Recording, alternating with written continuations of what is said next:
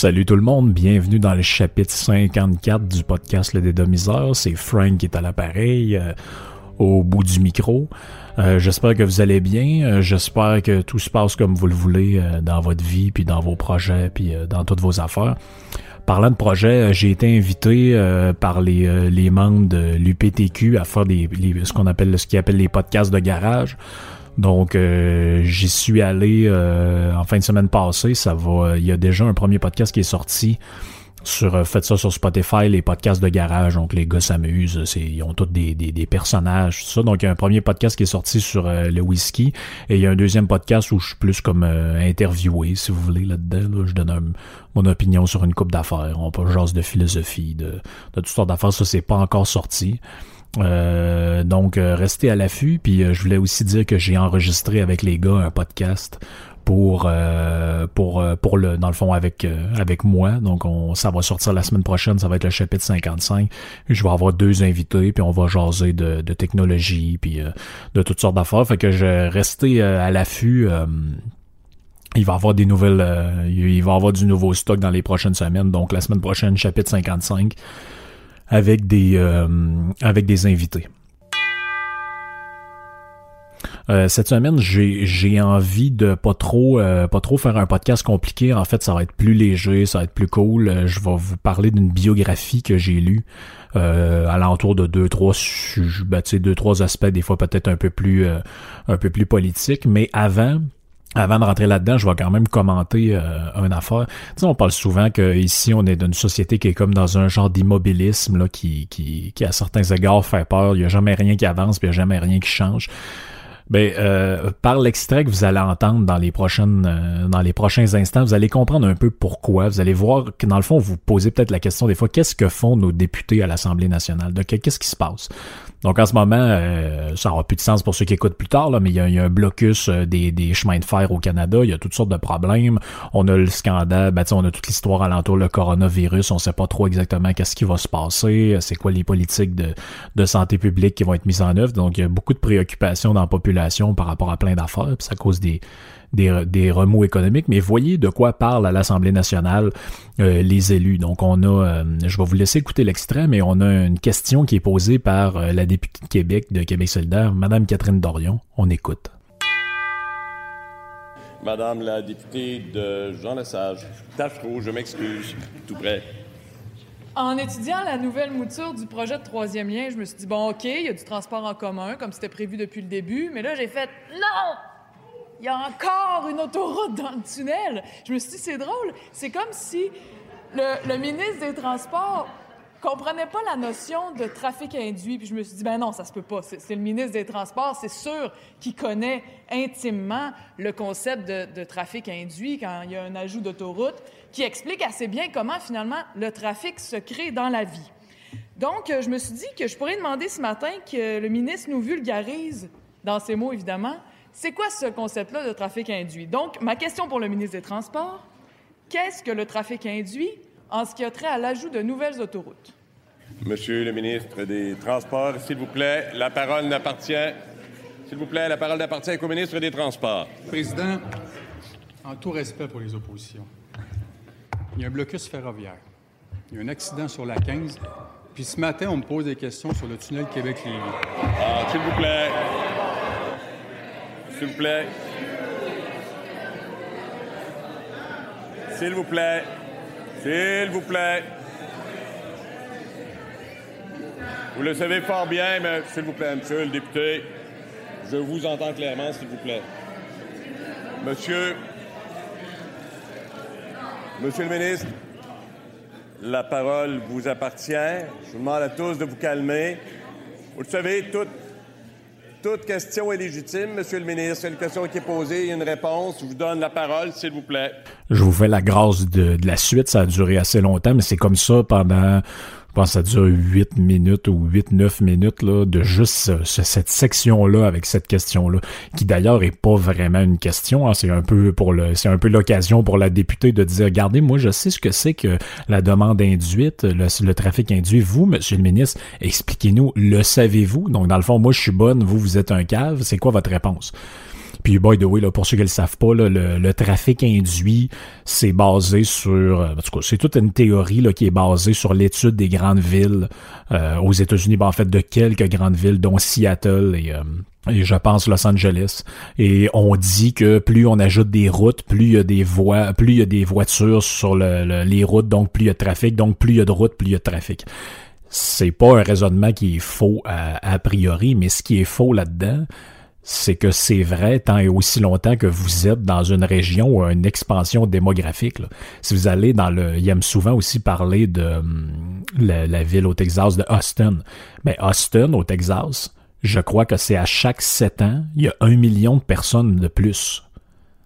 Je veux pas dire n'importe quoi, j'ai pas les chiffres sous les yeux, mais c'est dans ces eaux-là. Donc, forcément, il y a plus de gens parce que la région se développe, attire des gens. Donc, elle, ce qu'elle sous-entend, c'est que si il y a des voies de, automobiles de plus, bon, ben là, il y a des nouvelles personnes qui vont partir de Lévis puis qui vont venir vers le centre-ville de Québec. Donc, ça va créer de la congestion. C'est pour ça qu'il faut pas qu'il y ait de route. Faut pas qu'il y ait de route pour que le monde vienne pas. Mais là, euh, je sais pas, là, mais les projections démographiques de la région de Québec, c'est plus un déclin démographique. Là. Il n'y aura pas des centaines de milliers de personnes qui vont aller s'installer sur la rive sud. Mais eux autres, ils ont comme une. parce que ça a tellement l'air facile de faire du développement selon ces gens-là. T'as juste à faire des routes, puis les buildings vont pousser partout. Ouais, ben vous irez voir les routes en Gaspésie qui ont été construites, qui ont été construites, pardon. Puis il y a des euh, y a des autoroutes qui se rendent jusqu'à assez loin, puis c'est le désert autour. C'est la désolation. Donc ça, c'est pas aussi simple que ça. Mais bref, le but c'est même pas de parler de ça. C'est voyez quelle ambiance qu'il y a. C'est ok, là j'ai un temps de parole, je je pose une question pour montrer que je suis bonne.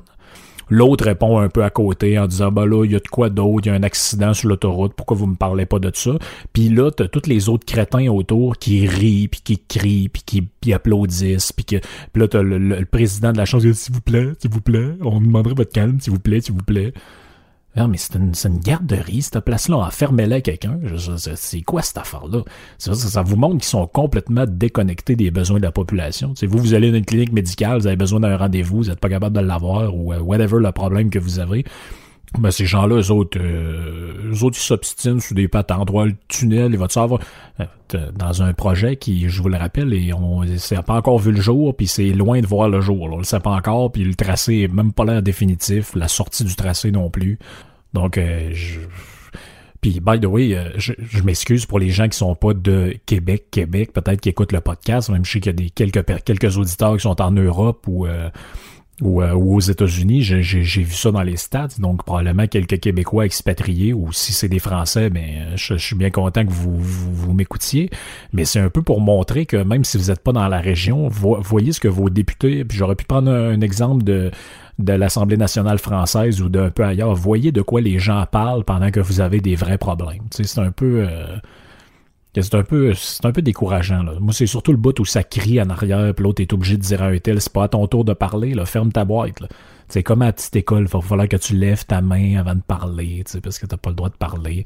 C'est euh, c'est un peu décourageant. Bref, c'était, j'ai pas pu m'en empêcher. Il fallait bien que je fasse un petit bout euh, plus euh, plus politique euh, dans le podcast, plus plus polémique un peu, mais bref, euh, c'est pour cette semaine, ça va être tout là. Ça va, être notre audio décourageant de la semaine ou notre audio daumier de la semaine. appelez ça comme vous voulez. Cette semaine, je vais peut-être vous surprendre un peu avec euh, ce dont j'ai envie de parler. vous savez que jusqu'à présent dans le podcast, j'ai parlé de la biographie de Lemmy, de Motorhead. J'ai parlé d'Ozzy, de Tony Iommi, de Sharon Osbourne. Euh, j'ai parlé euh, dans un podcast, dans un prochain podcast, on aborde un peu le sujet de, la vie de Chris Weiland avec avec un, de mes invités. J'ai parlé de l'histoire de Yes avec le Québécois Benoît David qui était venu dedans. J'ai parlé de plein de bands, de plein d'affaires.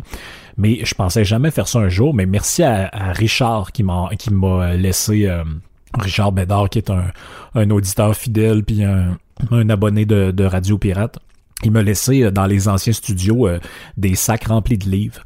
Donc, il m'avait demandé si ça m'intéressait, comme je vous l'avais déjà raconté, puis j'ai dit, ben oui, c'est sûr que ça m'intéresse. Puis là, je me suis mis à fouiller là-dedans, puis je me suis dit, tiens, je vais commencer en lisant. Euh, donc, aujourd'hui, c'est le premier, euh, la première, le premier contenu qui a rapport avec sa contribution. Je me suis dit, je vais lire la biographie d'Elvis Presley. Euh, je pensais jamais euh, avoir l'occasion de parler de ce personnage-là. D'abord parce que je suis pas un fan d'Elvis, je l'ai jamais été. Tu sais, j'étais comme un peu tout le monde. Là. Je connais Don't Be Cruel, puis quelques tunes qui ont marqué euh, l'histoire de la musique, mais la, vie du personnage m'a toujours intéressé d'une certaine manière, comme celle de n'importe quel musicien. Tu sais, je pourrais faire un podcast sur la vie de Eminem ou je pourrais faire un podcast sur la vie de Snoop Dogg ou de qui vous voulez, toutes des, musiciens que j'écoute pas, de la musique que j'écoute pas. Puis Elvis, j'en j'en étais pas du tout un fan, un peu plus aujourd'hui mais euh, sa vie me semblait assez intéressante. Donc, c'est un livre de Jerry Hopkins. Euh, que vous pouvez trouver qui s'appelle Elvis, simplement. Euh, le gars, il a fait plusieurs livres. sur Elvis, je pense qu'il y en a trois, mais donc un qui est vers le sur la plus sur la fin de sa vie parce que le livre a été écrit dans les années 60, début des années 70, donc il est pas encore mort quand la biographie est sortie. Elvis décède en, en 77 si si ma mémoire est bonne donc c'est vraiment le l'aspect l'aspect biographique qui est intéressant c'est vraiment plus sur la vie puis les débuts euh, du musicien. Il y, a, plusieurs bouts qui m'ont moins intéressé dans le livre, tout ce qui a trait au film poche qu'il a fait, puis euh, certains détails là, de, de plus, je dirais plus alentour des groupies, puis ce genre de choses-là m'ont moins intéressé.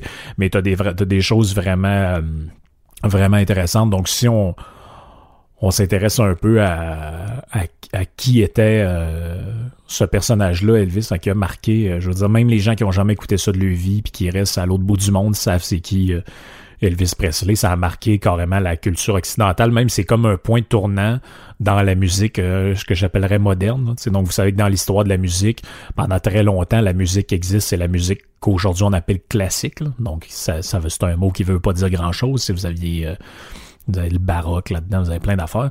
Mais euh, donc les Vivaldi, les Mozart, les Beethoven, Wagner, toutes sortes de, compositeurs qui, qui, ont existé, on pourrait en nommer une, cinquantaine facilement, mais euh, il y avait aussi en marge de ça ce qu'on appelait la chanson populaire, donc euh, au Québec c'était la Bolduc, puis il y a toutes les, les ce que j'appelle la chansonnette, puis de, cette tradition-là héritent à un moment donné les chansonniers français, donc les, hauts ferrés de ce monde, puis euh, toute cette, cette tradition-là, plus de la chanson populaire.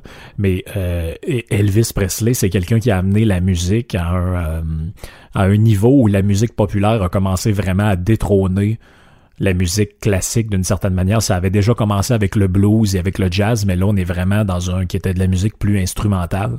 Mais là, on est vraiment, euh, vous allez voir, euh, dans un tournant important de l'histoire. C'est pour ça que, comme je, le podcast, c'est traite de musique, des fois oui, mais surtout d'histoire, puis d'idées, puis de grands mouvements.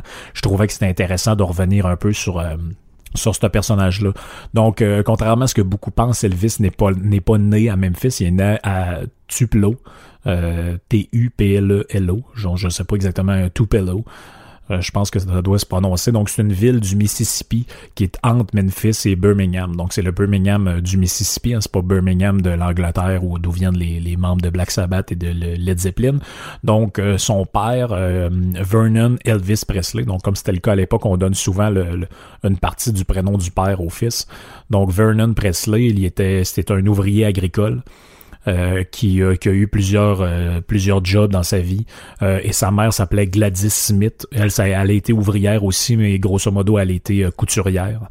le, le, Et ça, c'est une tendance que je remarque, je sais pas, je, je, sais pas si vous avez déjà remarqué ça, mais on a l'impression, nous, au Québec, que quand on pense à notre passé, sais, moi, ma grand-mère, elle travaillait pas. Mes deux grand-mères, euh, en fait, il y en a une des deux qui a travaillé parce que son mari est décédé, mon grand-père, mais euh, on pense souvent à nos grand-mères. Ça, c'était beaucoup des femmes au foyer, même pour les auditeurs plus vieux, les, les, euh, vos mères, c'était des, souvent des, des, femmes au foyer, mais j'ai remarqué un dénominateur commun. Toutes les biographies que j'ai lues jusqu'à présent de gens qui, ont, qui sont assez vieux ou de, personnages assez vieux, on, on, on, monte tout un climat dans les années 40-50 où les femmes de ces, de ces coins-là travaillaient dans des manufactures ou donc ça m'a amené un peu à réfléchir à ça. Est-ce que c'était une spécificité plus québécoise euh, que l'entrée sur le marché du travail pour les femmes s'est faite plus tard, je, je sais pas. il y aurait sûrement une réflexion à faire là-dessus, mais donc sa mère était euh, couturière dans une, manufacture avant de faire ça, je crois, à son compte.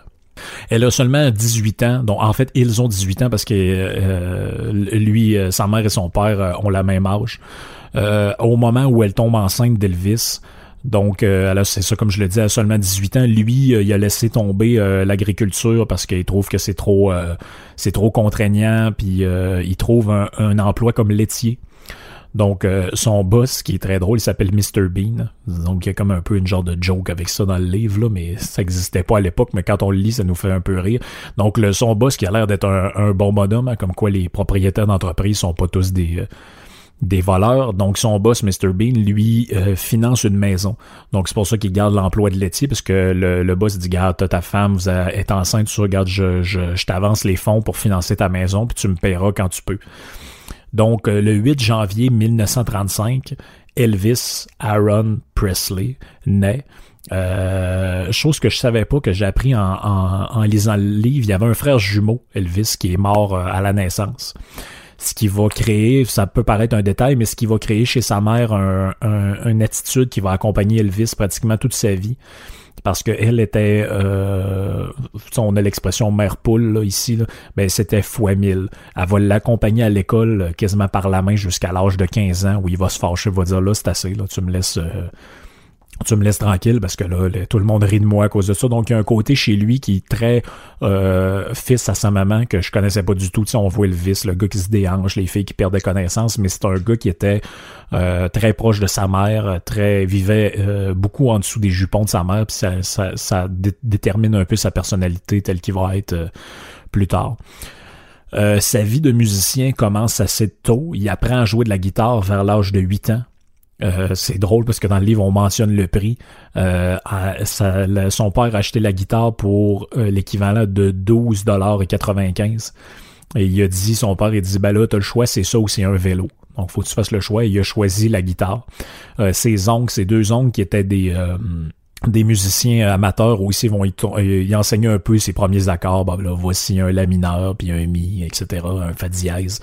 Mais euh, grosso modo, il va être autodidacte. Ce qui, en fait un musicien un peu. Tous les musiciens autodidactes sont spéciaux dans leur vie. Ils ont, comme incorporé des manières un peu, euh, un peu étranges de jouer, parfois un peu, euh, un peu anormal. Puis des fois, certains défauts en font une particularité. D'ailleurs, euh, parenthèse, j'écoutais euh, l'autre fois sur Internet une, euh, une, coach vocale qui fait des vidéos sur YouTube qui s'appelle Beth Roar.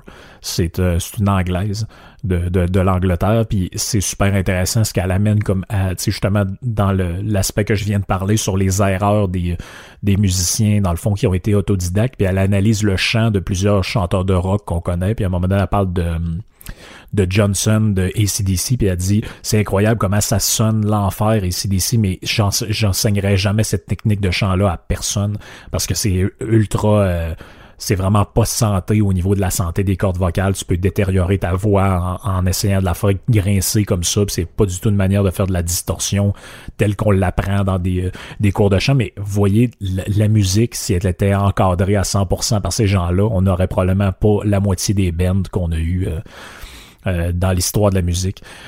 Euh, on dit aussi que ses premières influences à Elvis, euh, on donne des noms que je connaissais pas du tout, dont Roy Acus, Ernest Tubb et Bob Wills. Donc c'est des bluesmen de, de, des années 30. Donc c'est les premières influences qu'Elvis va entendre à la radio à cette époque-là dans un dans le contexte du Mississippi qui était le sien. on déménage à Memphis, la famille déménage quelques années plus tard. Euh, je pense qu'il a aux alentours de 12 ans à ce moment-là. Et son père va encore changer de travail. Il va devenir ouvrier dans une shop de peinture. Attendez bien à quel salaire? À 83 cents de l'heure. Mais euh, faut savoir qu'à l'époque, le prix des choses était pas comme aujourd'hui. Il était logé dans un logement qui coûtait 35 pièces par mois. Donc 83 cents de l'heure, 35 pièces par mois, peut-être que c'est quand même euh, c'est quand même pas si pire. Euh, on apprend là-dedans que comme il était fils à sa maman Elvis, hein, il a refusé de chanter en public jusqu'à l'âge de 16 ans. Et c'est un prof d'histoire du secondaire qui l'a entendu chanter euh, avec sa guitare un peu en secret, puis il a dit non non, toi tu vas te produire, tu vas faire un spectacle, faut que tu te dégênes. Donc c'est si euh, il y avait pas eu ce professeur là, sans doute que l'histoire de la musique aurait été aurait été très différente. Arrivé à 17 ans, il commence à travailler, 16-17 ans, justement, il a ses premiers jobs, il va faire plein de choses, Elvis, là, ce qui en fait un gars qui est très proche du peuple parce qu'il va avoir des, métiers difficiles, il va travailler, oui, dans un cinéma comme euh, genre celui qui déchire les billets, mais ça va être un, il va travailler dans une shop de métal, il va être conducteur de camion, même jusque dans le, début de sa carrière, il y a des hits qui jouent à radio, mais c'est un chauffeur de camion, donc c'est un camionneur, Elvis. Euh, il va être, euh, va faire de la manutention dans un entrepôt euh, de, de produits lourds, si, ma mémoire est bonne, qui est dans le justement dans le coin de Memphis. Mais il va se passer quelque chose en 1953. Ça, c'est l'élément déclencheur un peu de tout ça. Pas loin de sa job, il y a un, studio qui est une filiale de Sun Record, qui est une grosse compagnie à l'époque d'enregistrement qui s'appelle la Memphis Recording Service. Et euh, Elvis apprend que ça coûte 4 dollars pour enregistrer deux chansons. À ce moment-là, il gagne 11 pièces par semaine. Donc c'est euh, ça représente quand même euh, presque la moitié de son salaire d'une semaine pour enregistrer deux tonnes. Il, il dit pas à personne, il économise de l'argent puis il se pointe là-bas. Euh, face à la dame de l'accueil qui, qui, qui, elle est interviewée dans le livre, elle collabore au livre, elle est sûrement décédée aujourd'hui, mais la dame raconte sa première impression d'Elvis. Elvis dit non, j'ai aucun modèle, moi j'ai pas d'influence, je viens ici, j'enregistre deux trois tonnes. Mais euh, pourtant, l'une des deux tunes, c'est un cover d'un band d'un artiste qui s'appelait Ink Spots, qui est My Happiness. Donc, si vous cherchez sur euh, sur Spotify, My Happiness de Elvis Presley, c'est le premier euh, enregistrement qui existe, en tout cas de ce qu'on sait de, de, de, lui en studio. On est en 1953. et la dame est tellement impressionnée qu'elle va l'enregistrer en secret dans le but de, de, de faire entendre ça à d'autres personnes. Euh, l'année suivante, parce que là, elle, elle va donner ça au gérant, puis euh, lui va dire ouais, je suis pas trop sûr, je sais pas. Euh, s'il revient, on verra, blablabla. Donc l'année d'après, il revient, puis il enregistre devant le gérant qui s'appelait Sam. Puis là, il va être particulièrement impressionné, mais il va dire ouais, il, me semble qu'il se démarque pas, il se démarque pas assez. Il y a pas trop il y a pas trop de, il y a pas trop il y a pas trop l'impression que ce gars-là peut se démarquer dans son euh, dans son style. Puis après, finalement, des mois d'hésitation, finalement, il y a un artiste qui devait se produire avec eux autres qui les a comme cancellés, il est allé vers un autre studio. Sam va rappeler Elvis. Puis euh, va lui dire, regarde, je te fournis des musiciens, est-ce que tu veux enregistrer, blablabla. Et c'est là qu'il va faire une des tunes, une de ses premières tunes connues, euh, qui s'appelle It's Alright Mama, qui en fait est un cover de Arthur Kurup. Euh, sa version va être considérée comme par plein de monde comme une espèce d'acte fondateur du style qu'on appelle le rockabilly. Donc c'est quoi le rockabilly? C'est une, espèce de synthèse, si vous voulez, de la chanson populaire des, des, euh, des, Américains blancs et du blues noir. Donc on va en écouter un petit bout, puis ça va vous donner euh, une idée un peu de, de, de comment ça sonnait. Rappelez-vous qu'on est en 1954.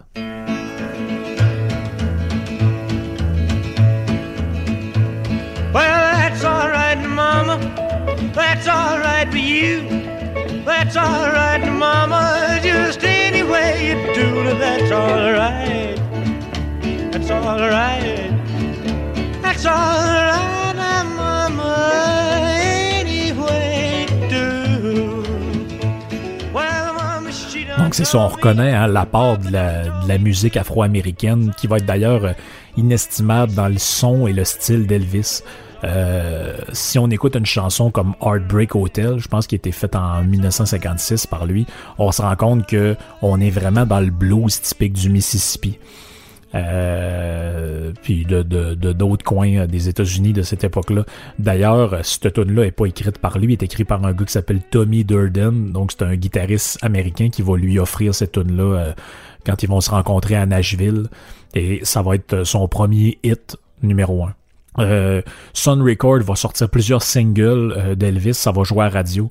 Pourtant, son premier succès, euh, ça va pas, ça, ça, va pas, ça va pas lui permettre de, sortir de, de, ses jobs, comme je l'ai dit. Donc, il travaille toujours dans un une shop, il étudie le soir pour devenir électricien. Parce que son père, il dit, regarde, la musique, c'est beau, mais la plupart du monde font pas de ça de, de, de, leur vie. Donc le gars, il, le jour, il travaille dans une shop, le soir, il fait des études pour devenir électricien. Il conduit aussi des camions, puis de temps en temps, il fait des, des, euh, des spectacles dans des, dans des, des bars euh, pour des noces, pour des, des choses comme ça. Puis euh, il fait vraiment pas beaucoup de cash. C'est à peine pour rembourser ce que ça coûte la location du du matériel. Il va passer à la radio pas longtemps après ça, j'ai trouvé ça très drôle. L'animateur, lui, il joue une tonne à la radio, l'animateur il dit Ouais, j'ai pensé à ça, puis euh, tu devrais retourner chauffer des trucks, t'es vraiment pas bon. Euh, il, va, il va être vraiment démoli par ça. On se rappelle que c'est un gars qui a une estime de lui assez, euh, assez limitée. Euh, il, il, y a, vraiment de la misère avec ça, étant donné la relation avec sa mère, puis le, le, le contexte le contexte familial. Et on, explique à l'époque à l'époque que quand ils font des spectacles à ce moment-là lui puis le Ben un coup que l'argent est séparé à la gang ils en ont juste assez pour faire le plein d'essence du camion puis s'acheter une sandwich. Donc c'est, on parle vraiment d'une autre époque où c'est la, la pauvreté des des des premiers des, des, premiers temps des artistes qui vivent dans des, sont, on se rappelle dans le podcast que je parlais où je parlais de Black Sabbath où j'en ai j'en ai parlé quelquefois les gars ils dormaient dans un un vieux troc puis euh, ils se tenaient pas loin des bars en espérant que des bands se fassent canceller pour aller proposer euh, leur service Au niveau de la gérance, euh, c'est un peu cacophonique. Au début, il, il, il est rendu a trois gérants. Donc, son guitariste qui s'appelle Bob Neal, qui va être comme un, son gérant, mais officiel, mais officieusement, il fait pas grand-chose. Euh, il va avoir euh, il va avoir euh, un, gars qui s'appelle Tom Parker qui finalement c'est lui qui va le faire un peu s'envoler parce qu'il va lui faire quitter Sun Record pour RCA en 1955. Donc après cinq singles puis il y a un succès mais lui il dit non regarde avec le potentiel que t'as faut qu'on te fasse sortir de là. c'est vraiment c'est c'est vraiment c'est ton potentiel est sous-utilisé. Dans la biographie, il y a plein d'anecdotes euh, qui sont quand même drôles et intéressantes. On n'imagine pas le personnage de même, mais on dit qu'un soir de show, il y a un homme qui demande un autographe, puis quand Elvis se pointe, l'homme il crisse un coup de poing dans le front.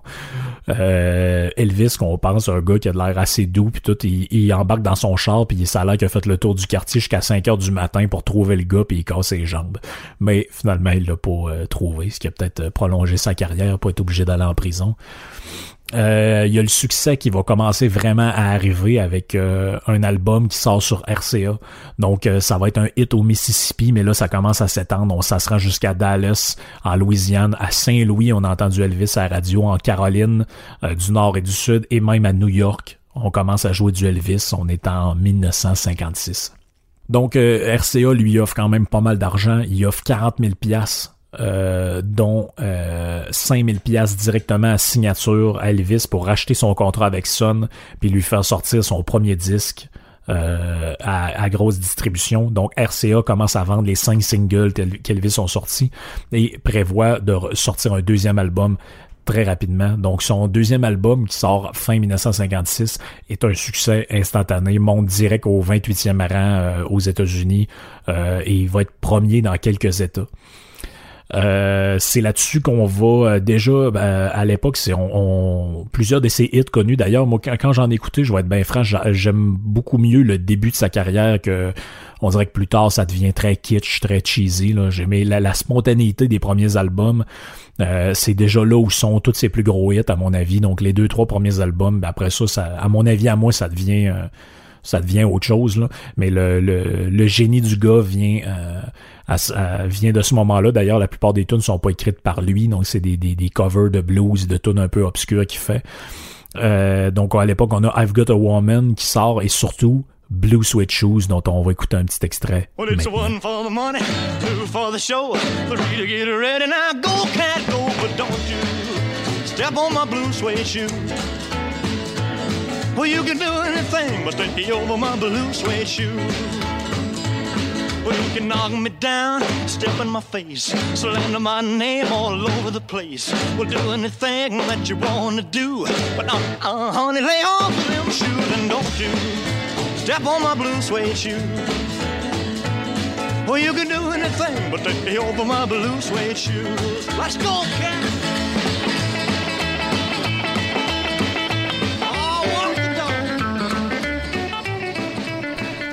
Ce qui est drôle avec Blue Switch c'est que 12 ans plus tard, après la sortie de, de, ce single-là, ça va être une des premières tunes enregistrées par Black Sabbath en 1968. Pas grand monde le savent, mais j'en ai déjà parlé dans, le, dans, un podcast là-dessus. Avant d'être un band euh, qui invente d'une certaine manière le heavy metal, le hard rock, Black Sabbath fait des covers, des covers de blues et surtout des covers de Elvis Presley. Je vous laisse écouter juste la différence entre les deux, mais vous allez vraiment voir à quel point il y a des ponts entre certains artistes, des influences qu'on n'imaginerait pas. Donc on écoute Blue Sweet Shoe, mais version Black Sabbath.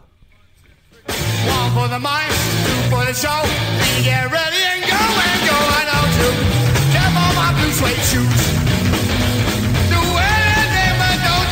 my shoes. I know a girl lives next door in the kitchen.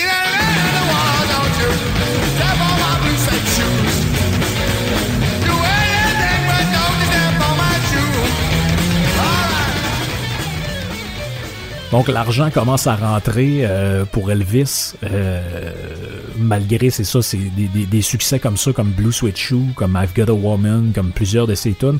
L'argent commence à rentrer, mais c'est pas par la musique, c'est euh, par les films. Donc il va commencer à jouer dans des films, et là on dit que c'est entre 100 et 200 000 pièces par film.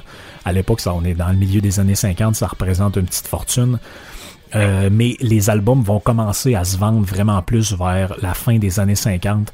Donc le premier album va dépasser les 100 000 copies en quelques mois lors de sa réédition et le deuxième devient automatiquement numéro un lorsque RCA commence à ressortir parce que les autres bénéficient d'un de, de, des chaînes de distribution vraiment meilleures que ce que Sun Record avait. Donc l'album est disponible partout et va jouer partout. Donc Elvis est populaire, il est très populaire autant auprès des hommes que des femmes, mais les critiques sont vraiment mauvaises. Puis ça, c'est, très drôle parce que beaucoup d'artistes, à chaque fois qu'ils font des bonnes affaires, les critiques sont tellement mauvaises. Un jour, peut-être, on parlera de, des, critiques que Rush avait. Geddy en parle de, de, temps en temps. Ne sait pas chanter, euh, trop de clavier, pas assez de ci, pas assez de ça. Puis finalement, aujourd'hui, c'est toutes des hits puis euh, des, des, des, classiques de, de l'histoire du rock progressif et du, du hard rock, mais les critiques sont jamais contents, ils aiment jamais ça. Donc Elvis, on dit qu'il ne sait pas chanter et qu'il se déhanche comme une chanteuse nue. Puis ça, ça c'est comme une danseuse nue, pardon, pardon. Puis ça a l'air vraiment de déranger tout le monde. Mais pourtant, euh, le, le, succès arrive, mais vous savez qu'avec le succès vient ce que j'appellerais la répression des Mongols.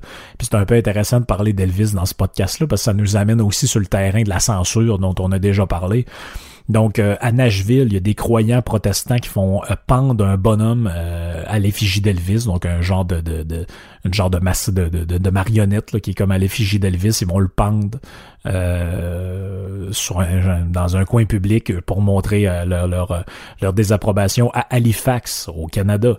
La station de radio CJCH fait interdire aux animateurs de jouer du Elvis en ondes parce qu'on dit que la musique est obscène. À San Antonio, Texas, on interdit Elvis des ondes également. Le conseil municipal interdit de lieux publics comme euh, les interdit de lieux publics comme les piscines, euh, les, parcs, euh, ces genres de places-là. On dit ah, pas d'Elvis qui joue ici.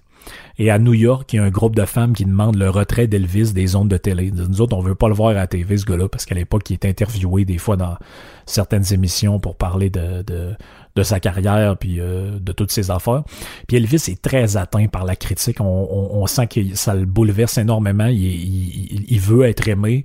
Euh, bon, sans faire de la psychanalyse à Saint-Saëns, d'après moi, ça a rapport avec la manière dont il a été élevé ça avec des valeurs très traditionnelles parce que lui pour lui il dit moi tu sais je, me laisse aller je fais ce dont je pense qui est le mieux puis euh, j'essaie d'être d'être euh, correct. Puis, tu sais, Elvis, c'est un gars qui a un background religieux. En plus, c'est un croyant. Euh, c'est pas du tout un décadent, puis un, un sataniste, puisque les gens de l'époque essaient de le faire dire. Puis, euh, il, est très désolé de voir qu'il y a des critiques comme ça, qu'il représente la décadence des États-Unis, puis euh, l'espèce de côté frivole, débile, puis... même les critiques par rapport à ses capacités de musicien l'affectent. Euh, il va dire euh, dans une entrevue, il dit Je me fais pas d'illusions, ma voix est ordinaire. Ce que les gens viennent voir de toute façon, c'est la façon dont je m'en sers. Si je chantais en restant immobile comme une souche, je serais fini. Je serais mieux de retourner conduire un camion.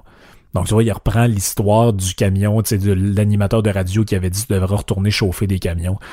Mais d'une certaine manière, il, dit, je le sais que je suis pas un chanteur euh, extraordinaire, mais c'est le gars qui a le plus de succès aux États-Unis au moment où il écrit ça. Donc, c'est un gars qui qui est d'une certaine manière humble, c'est ce qui est beau quand on lit la biographie, il y a une humilité chez lui qui, qui, qui force le respect, à mon avis. Euh, on arrive en 1957. Euh, on estime à ce moment-là que Elvis aurait reçu en, royauté environ 55 millions de dollars il y a juste 22 ans. Euh, ensuite, dans le livre, il y a tout un, un bout qui est assez drôle sur la période où il va faire des, des des tests physiques et médicaux parce que l'armée est après lui pour qu'il fasse son service militaire. Ce qui, euh, ce qui fait quand même quelque chose d'intéressant parce que euh, il, le gars, il se défilera pas, il essaiera pas de, de, se faire exempter pour toutes sortes de raisons. En 1958, il rentre dans l'armée. Et puis là, c'est très drôle parce qu'on apprend qu'il y a beaucoup, beaucoup de jalousie dans les rangs, euh, dans les rangs militaires. Les hauts gradés, euh, il y a des hauts gradés dans le fond de l'armée qui sont, euh, sont fans de Elvis, qui écoutent du Elvis. Puis à cause de ça, il va avoir certains passe droits, notamment on, on lui dit qu'il peut garder sa coupe de cheveux, cette espèce de cheveux en plastique avec plein de gel. Il peut garder ses favoris. Mais plusieurs militaires aiment pas ça il va avoir un peu de pression. Finalement, il va finir par se couper les cheveux à une certaine époque pour euh, faire fermer la boîte à ces gens-là. Il va être même déployé en Allemagne. C'est qu'à l'époque, l'Allemagne est séparée en deux. Il y a toutes sortes de, il y a toutes sortes de patentes. Euh, ça va être le décès de sa mère euh, cette année-là, je crois en 1959 ou 1958. Il va prendre ça vraiment tough. Il va prendre ça vraiment tough. Sa mère décède de l'hépatite. Euh, lui et son père ont dit qu'ils vont devenir inséparables. Après ça, même les gens se, plaignent que le père est toujours dans les, entourages. Quand le, père perd sa femme et lui perd sa mère, les deux vont devenir très proches, puis ils vont se suivre euh, un peu partout. Euh, c'est là qu'il va rencontrer aussi sa future femme, hein, Priscilla Beaulieu, que beaucoup de gens pensent qu'il est il y a des gens qui pensent qu'elle parle français et québécoise. La vraie histoire, c'est que son vrai nom, c'est Priscilla Wagner. Mais son père est décédé euh, quand elle était enfant, puis sa mère s'est remariée avec un gars qui, lui, était... Euh, je crois, un Québécois d'origine, mais je suis même pas sûr qu'il a vécu au Québec. Donc, euh, ça, c'est le bout peut-être un peu malaisant de la chose, c'est qu'il y a connaît, elle a 14 ans, puis lui, il a genre 23, 24 ans. Ça, c'est tout le temps louche un peu, mais apparemment qu'à l'époque, c'était normal. Euh, euh, un coup qui sort de l'armée euh, quelques années plus tard et de retour à Memphis, il va, ben, en fait, il va être 18 mois dans l'armée, donc un peu moins de deux ans. il va donner un concert en duo avec Frank Sinatra. ils vont faire la chanson Love Me Tender, qui va être un, hit énorme aussi. Frank Sinatra, c'est un très gros nom à l'époque. Aujourd'hui, on l'a un peu oublié, mais c'est un nom énorme. Euh, Elvis va sortir sur RCA plusieurs albums encore, c'est des succès commerciaux incroyables, mais encore euh, dans ce contexte-là, les critiques racontent que euh, son retour de l'armée, sa musique est plus pareille, il est devenu différent, l'armée l'a cassé, etc., etc c'est un peu n'importe quoi, mais il se plaint beaucoup de ça. comme je dis, c'est un gars qui est très atteint par la critique, puis il, déteste les, gens qui font des mauvais commentaires sur euh, sur son œuvre, sur euh, euh, sur, sur, sa production artistique. on raconte à l'époque qu'il recevait à peu près 30 000 lettres de fans par mois. Puis quand je dis des fans, c'est avec un E en parenthèse. beaucoup de femmes qui lui écrivaient. Donc les fans sont après lui. On dit aussi qu'Elvis, ça, ça le rend un peu... Euh, il, y a un, côté presque désolant de lui. Là, on a le goût d'aller voir puis donner une tape dans le dos. On dit qu'il était très généreux, très très généreux. C'est un gars même qu'on pourrait dire débonnaire. C'est un gars qui donnait tout.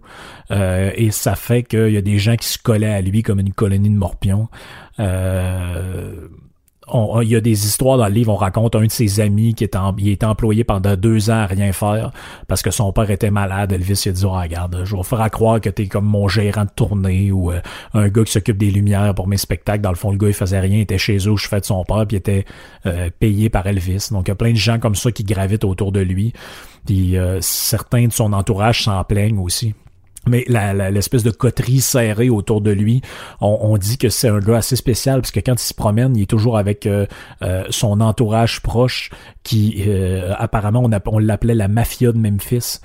Donc c'est une série d'amis, sont peut-être 10 ou 12, sont toujours autour de lui. Partout où il va, il est toujours avec ces gars-là. Euh, qui boivent beaucoup, mais c'est raconté dans le, la biographie. contrairement à ce qu'on pense, euh, Elvis buvait pas beaucoup d'alcool, mais il buvait énormément de Pepsi puis d'orangeade. Il se droguait aussi, mais ça c'est un autre, euh, c'est plus vers vers la fin de sa vie. Mais apparemment qu'il buvait pas beaucoup. de 1961 à 1967, Elvis ne donne aucun concert. Euh, selon ce qu'on sait, euh, les euh, les stades, les films, toutes ces affaires, ça l'épuise, il est tanné. Puis en fait, ça a l'air que ce qu'il aime, c'est jouer avec des musiciens autour d'un d'un piano. Il veut qu'on y foute la paix, il veut il veut qu'on le laisse tranquille. Lorsqu'il joue avec son groupe, il joue même pas ses compositions, il joue des covers de Chuck Berry ou de Little Richard. qui est l'inventeur du, du rock d'ailleurs selon selon Lemmy. Puis euh, je pense qu'on va écouter euh, une version de Loudy Miss Cloudy qui est jouée par The Headcat, donc qui est un, un, projet solo de Lemmy de, de, Motorhead, qui est une vieille tune qui a été composée dans les années 50 par un gars qui s'appelle Lloyd Price, mais a été popularisée par Elvis parce qu'elle a été repris par ben, a été repris par Elvis, par Little Richard, par The Animals, par les Beatles, par Paul McCartney, euh, par Eric Burden, par Carl Perkins. Ben, en fait, il y a pratiquement tout le monde euh, l'a joué cette tune là mais euh, on, on, va juste écouter une petite version chantée par euh, la voix douce de notre ami Lémi.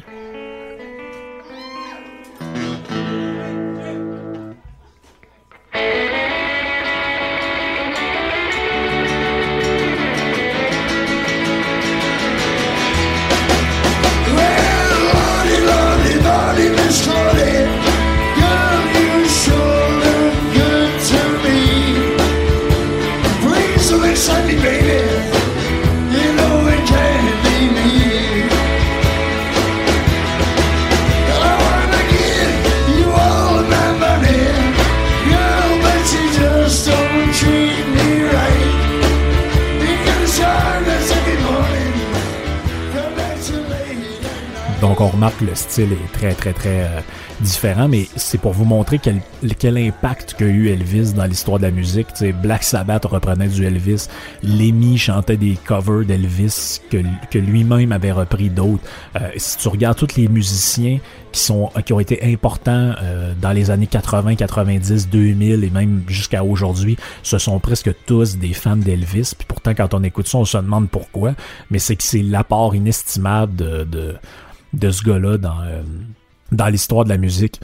Euh, on raconte aussi que une de ses grandes frustrations, c'est lui-même qui le dit, il des, parce que c'est intéressant dans le livre, tu as des bouts où il, euh, parle de, son parcours, puis de, ses qualités de musicien ou de ce qu'il trouve qui lui manque, tout ça. Puis il y a des, témoignages de, de lui qui ont été rapportés directement à l'époque, parce que comme je l'ai dit, il était en vie au moment de l'écriture de la de la biographie. Et lui dit que sa plus grande frustration, c'est qu'il avait une voix trop haute, il avait pas une voix assez basse, puis il aurait aimé ça pouvoir avoir une voix la, la Louis Armstrong. Donc il y a des covers qu'il voulait faire, il était pas capable de les chanter. Puis apparemment que ça a été euh, euh, une frustration pour lui. Elvis est un gars qui déteste les intolérants euh, depuis, il a même exclu à un moment donné son propre cousin de son entourage. Donc il y a un de ses cousins qui traînait toujours autour de, de l'entourage. Et puis ce cousin-là à un moment donné, euh, il était dans était dans une soirée puis il y avait des euh, des des, des gens des Afro-Américains qui étaient là. Puis son cousin il disait hey les hey les négros puis Elvis il a dit non non il euh, n'y a pas de politique ici, puis il n'y a pas ce genre de propos-là, puis si t'es pas capable de tenir, tu t'en vas chez vous. Puis finalement, il a exclu son propre cousin. Mais aujourd'hui, on se dit c'est normal de faire ça, mais je vous rappelle qu'au moment où cette histoire-là se passe, on, est à fin des années 50, début des années 60. Là. Euh, c'est c'est le ça prenait un certain guts pour faire ça puis je pense que c'est D'ailleurs, tous les grands groupes, ont, les grands artistes ont passé au travers de ça. Quand tu regardes un, euh, un gars comme Dave Brubeck du Dave Brubeck Quartet, ben lui, euh, ils ont jamais, euh, ils ont jamais hésité à avoir Eugene Wright, qui est un, un, contrebassiste afro-américain au début des années 50 comme musicien. Donc, il se promenait partout dans des places où il y avait pratiquement que des qu'un public blanc, puis il y avait un contrebassiste afro-américain dans, dans le groupe. C'est ça force quand même le respect. Pour ce qui est du reste, toute l'histoire autour des films, euh, je passe ça, c'est, c'est, moi personnellement, ça m'a pas du tout intéressé. Donc, euh, même lui, ça a l'air à pas trop l'intéresser parce qu'à un moment donné, il décroche complètement, euh, complètement de ça. Mais il y, a, une petite anecdote que j'avais envie de vous parler par rapport à ce personnage-là qui, qui devient intéressante. c'est et puis il y a un film qui existe là-dessus qui s'appelle Elvis et Nixon qui ça c'est très drôle parce que Nixon est joué par Kevin Spacey à ce moment-là, ça fait pas si longtemps que ça, ça fait 2016 que c'est sorti. Ça a été euh, réalisé par Lisa Johnson. Euh, je pense que vous pouvez trouver ça peut-être sur Prime Video parce que ça a été distribué par Amazon Studio. Donc euh, peut-être, mais peut-être ça a été enlevé aussi à cause des scandales, euh, d'espèces de scandales sexuels qu'il y avait alentour de Kevin Spacey. Mais on, d'ailleurs, je sais même pas si ça s'est dénoué cette histoire-là. Mais le film raconte l'histoire, puis euh, on, en parle aussi dans les biographies d'Elvis, c'est que un, jour avant Noël, on est en 1970, juste on est le 24 décembre, Elvis Presley se présente à la porte nord de la Maison Blanche avec une lettre dans ses mains. Là, ben, il y a comme la sécurité qui arrive. Il dit, bon, ok, qu'est-ce au début, ils sont pas sûrs. Y a-tu un gars déguisé comme Elvis qui est, qui est là? ils se rendent compte que c'est lui pour de vrai. Puis Elvis dit, euh, j'aimerais ça voir le président, j'ai une lettre pour lui. Là, ok, ok, ben fait que là, ramasse la lettre, dit, ben là, attends, on va voir ce qu'on peut faire, euh, euh, reviens cet après-midi, quelque chose de même. Puis là, au début, le, le président il veut rien savoir. Il ouvre la lettre, puis là, ça dit Dear Mr. President, euh, pour commencer, je m'appelle Elvis Presley, je vous admire, puis euh, j'ai un grand respect pour vous, votre fonction, blablabla. J'aimerais vous rencontrer seulement pour vous dire euh, salut, puis, puis là, il finit la lettre Just to say you hello if you're not too busy. Là, le président dit Qu'est-ce que c'est ça? Ça a l'air d'une mauvaise joke. Puis là, finalement, l'entourage du président dit euh, Non, mais peut-être que ce serait une bonne idée de, de le laisser venir parce que pour votre communication, ce serait incroyable. Donc à l'époque, c'est, comme je l'ai dit, c'est Nixon qui est là. L'histoire est, l'histoire est très drôle parce que finalement, ça va être la photo la plus consultée de l'histoire des archives nationales américaines. Quand tu regardes, on peut avoir les, les, les, les stats, là, puis euh, j'ai pas les chiffres exacts, là, mais dans, quand vous allez sur la, le congrès, la bibliothèque du congrès américain, les archives nationales, le, le, document le plus consulté de toute l'histoire, c'est la photo entre Nixon et Elvis dans le bureau ovale. Euh, ça a été un succès aussi commercial incroyable. Donc, des milliers d'exemplaires de son ont été vendus. Ça a donné des t-shirts, des tasses, des oreillers. Euh, et en plus, ils ont laissé un certain mystère alentour de cette, de cette rencontre-là, parce qu'il y a eu des thèmes, c'est un peu le sujet du film, de, la manière dont c'est exploité là-dedans, parce qu'on ne sait pas exactement de quoi ils ont parlé. Euh, on dit que le président puis le, le, le, le, chanteur se sont trouvés des valeurs communes là-dedans. On dit que les deux, apparemment, à cette époque-là, c'est très drôle quand on sait la vie d'Elvis plus tard, mais disent qu'ils doivent mener une guerre contre la drogue. Euh, finalement, Nixon va finir la rencontre puis il va lui donner un badge fédéral, donc une espèce de cuisson qui qui qu'on donne aux bons citoyens euh, à, l'époque. Puis ce qui est très drôle, c'est que tout ça se passe moins de deux ans avant le scandale du Watergate, où euh, Nixon va être forcé de démissionner suite à un, un, scandale. Donc peut-être qu'il y aurait eu il y aurait, ça aurait été une bonne occasion de rencontrer Elvis, mais le, le, moment était peut-être mal. Il aurait dû faire ça genre en 72 en fait. C'est le timing qui est vraiment pas bon là-dedans. Puis euh, le scandale du Watergate, ben, pour ceux qui le savent pas, c'est que le 17 juin 1972, il y a cinq cambrioleurs, dont trois Cubains. On a leur nom euh, Virginio Gonzalez, Eugenio Martinez, Bernard Barker, etc. Ils vont euh, être repérés par un agent de sécurité parce qu'ils sont rentrés par infraction au siège du Parti démocrate. Et euh, l'un des, des, cambrioleurs va attirer l'attention parce que c'est un colonel réserviste de l'armée de l'air, un ancien du FBI et de la CIA, et surtout un membre de comité pour du comité pour la réélection du président, donc quelqu'un qui travaillait pour la réélection de Nixon. Là, il y a un jury fédéral qui va être chargé de l'histoire. L'enquête dévoile des activités bizarres, un espèce de lien entre une filiale cubaine qui menace le financement de la campagne présidentielle. Bref, c'est toute une histoire. Il y a un lien aussi avec l'invasion, comme je n'avais parlé dans un podcast sur Cuba, donc le débarquement à Baie des Cochons. Euh, il, y a, toute une histoire qui a qui, qui, qui, fait ni queue ni tête euh, là-dedans. Ça, s'inscrit aussi dans un, un contexte de, guerre au Vietnam. Euh, c'est vraiment euh, vraiment étrange ce qui se passe là-dedans. Finalement, les autorités, celui qui est mis euh, euh, en charge de cette enquête-là, qui s'appelle Jaworski, finit par demander à la Cour suprême de, de se prononcer sur la légitimité du président Nixon. Et finalement, Nixon va rester en poste pendant un un certain temps, mais l'enquête va être euh, réactualisée euh, par euh, par les, journaux. Dans, le fond, c'est le Washington Post à l'époque qui qui reviennent parce que Nixon, entre-temps, va être réélu. Donc, à l'élection euh, présidentielle de novembre 72, Nixon est réélu, mais dans les législatives qu'il y a par après, c'est l'opposition qui va gagner parce que, euh, le, vous savez en tout cas, je vous referai pas l'histoire de comment ça marche là-bas, mais c'est l'opposition qui gagne les législatives. Donc, Nixon devient minoritaire et au Sénat et à l'Assemblée. Il est acculé un peu euh, au pied du mur. Puis, entre-temps, ben, on a le procès des, des cambrioleurs qui arrive à terme. Donc, Howard Hunt passe à 33 mois de prison. Bernard Barker et Frank du Sturgis, eux autres, vont faire 13 mois de prison. Et Gordon Liddy, lui, on sait pas exactement pourquoi, mais il va être condamné à 20 ans de prison euh, il va être finalement, il va finalement sortir euh, gracié par, ben pas gracié, mais euh, dans le fond, il va avoir un espèce de, de, passe droit par le président Jimmy Carter. Il va dire, ok, quatre ans, c'est assez là pour pour ce qu'il a fait. Puis Nixon, lui, ben, il va être forcé de démissionner. Donc le 8 août, il a fait un discours, puis il démissionne, il s'en va. Puis euh, euh, quant à Nixon, lui après, ben, il n'y a pas de conséquences légales à ça, mais euh, selon le, le, ce qu'on sait, ben, il va être radié du barreau euh, des États-Unis, en tout cas dans l'État de New York en 1976. Donc il n'a plus le droit d'être avocat, de pratiquer ce, ce métier-là, ce qui est quand même spécial pour un ancien pour un ancien président des, euh, des États-Unis. Donc, morale de l'histoire, il aurait dû rencontrer Elvis en 72 ou en 73. 70, c'était juste pas le, le bon moment. Mais finalement, on saura jamais c'est quoi qui s'est passé dans cette rencontre-là. Peut-être un jour, euh, on aura des enregistrements inédits ou euh, quelque chose d'inédit. Donc, ça fait le tour pour moi pour un petit podcast plus léger, quoique vers la fin, on était rendu dans les la politique un peu euh, américaine. J'espère que ça vous a intéressé, puis euh, j'espère que je peux vous avoir euh, intéressé un peu à la vie d'un musicien, que tout le monde connaît, mais que personne connaît réellement. Donc j'espère que ça vous a plu, puis nous autres, on se reparle la semaine prochaine avec mes invités dans le chapitre 55. OK, ciao, bye tout le monde. Well, they're so and think it's so lonely. baby. Well, they're so lonely well, they're so lonely they could die.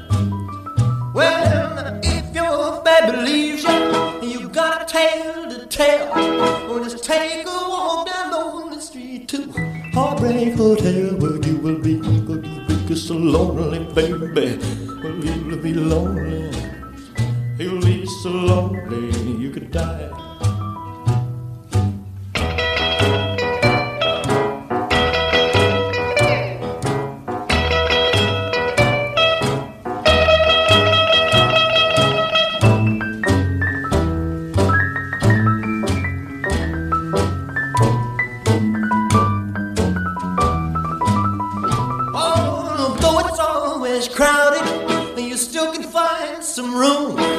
for broken hearted lovers to cry their blues. It's so, it's so lonely, baby, baby, but it's so lonely. They'll be so lonely they could die.